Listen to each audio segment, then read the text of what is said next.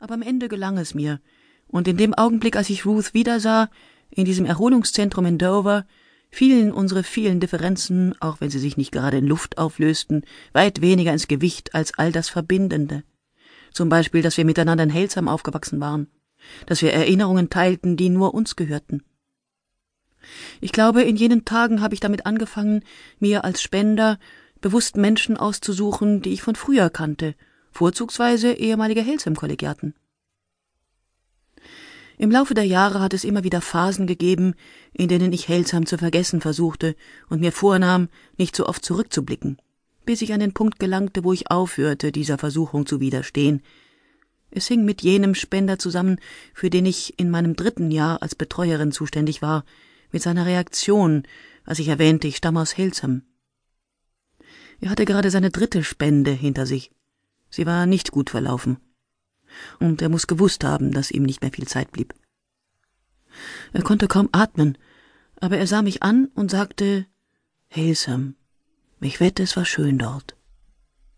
Am nächsten Morgen, als ich mit ihm plauderte, um ihn abzulenken und fragte, wo er denn aufgewachsen sei, nannte er einen Ort in Dorset, und sein Gesicht unter den Flecken verzog sich zu einer Grimasse, wie ich sie noch nicht gesehen hatte. Und in dem Moment wurde mir klar, wie verzweifelt er sich bemühte, nicht daran zu denken. Stattdessen wollte er von Halesam hören.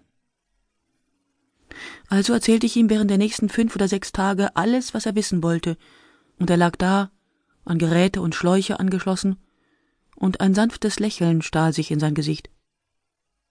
Er fragte mich nach den großen und den kleinen Dingen, nach unseren Aufsehern, nach den Schatzkisten unter jedem Bett, in denen wir unsere Sammlungen aufbewahrten, nach unseren Fußball- und Rounders-Matches, nach dem schmalen Pfad, der rund um das Haupthaus führte und dessen Winkeln und Spalten folgte, nach dem Ententeich, dem Essen, dem Blick aus dem Zeichensaal über die Felder an einem nebligen Morgen.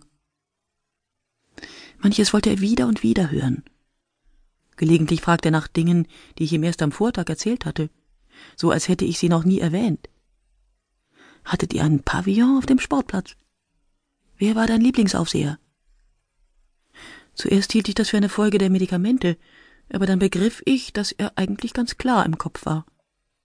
Er wollte nicht nur von Halesham hören, sondern sich an Halesham erinnern, als wäre es seine eigene Kindheit gewesen. Er wusste, dass er nahe daran war, abzuschließen.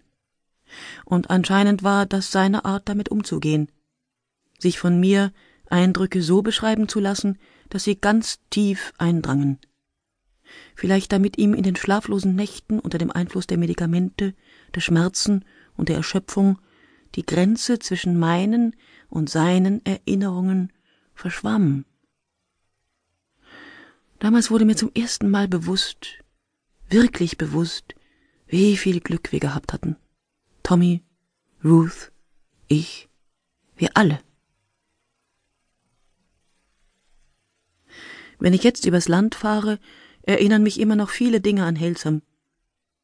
Ich fahre an einer nebelverhangenen Wiese entlang oder durchquere ein Tal, und in der Ferne, halb hinter Bäumen verborgen, taucht ein Herrenhaus auf oder auch eine Gruppe Pappeln in einer bestimmten Anordnung auf einem Hügel.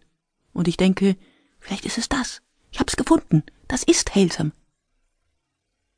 Dann erkenne ich, dass es ein Irrtum war und fahre weiter und meine Gedanken schweifen ab. Vor allem diese Pavillons, die ich überall im Land entdecke. Sie stehen am Rand eines Sportplatzes, kleine weiße Fertigteilgebäude mit einer Reihe Fenster, unnatürlich hoch oben, fast schon unter dem Dachgesims. Ich glaube, in den 50ern und 60ern wurden sehr viele solcher Containergebäude aufgestellt. Wahrscheinlich stammte auch unser Pavillon aus dieser Zeit. Wenn ich an einem vorbeikomme, schaue ich so lang wie möglich zu ihm hinüber. Auf diese Weise werde ich noch das Auto zu Schrott fahren, aber ich kann nicht anders. Unlängst fuhr ich durch eine menschenleere Gegend in Worcestershire und entdeckte einen Pavillon am Rand eines Cricketfelds, der unserem Pavillon in Helsam so ähnlich war, dass ich wendete und umkehrte, um ihn mir aus der Nähe anzusehen. Wir liebten unseren Sportplatzpavillon, vielleicht weil er uns an die hübschen kleinen Cottages aus den Bilderbüchern unserer Kindheit erinnerte. In den Juniorklassen bestürmten wir immer wieder die Aufseher, die nächste Stunde nicht im normalen Klassenzimmer,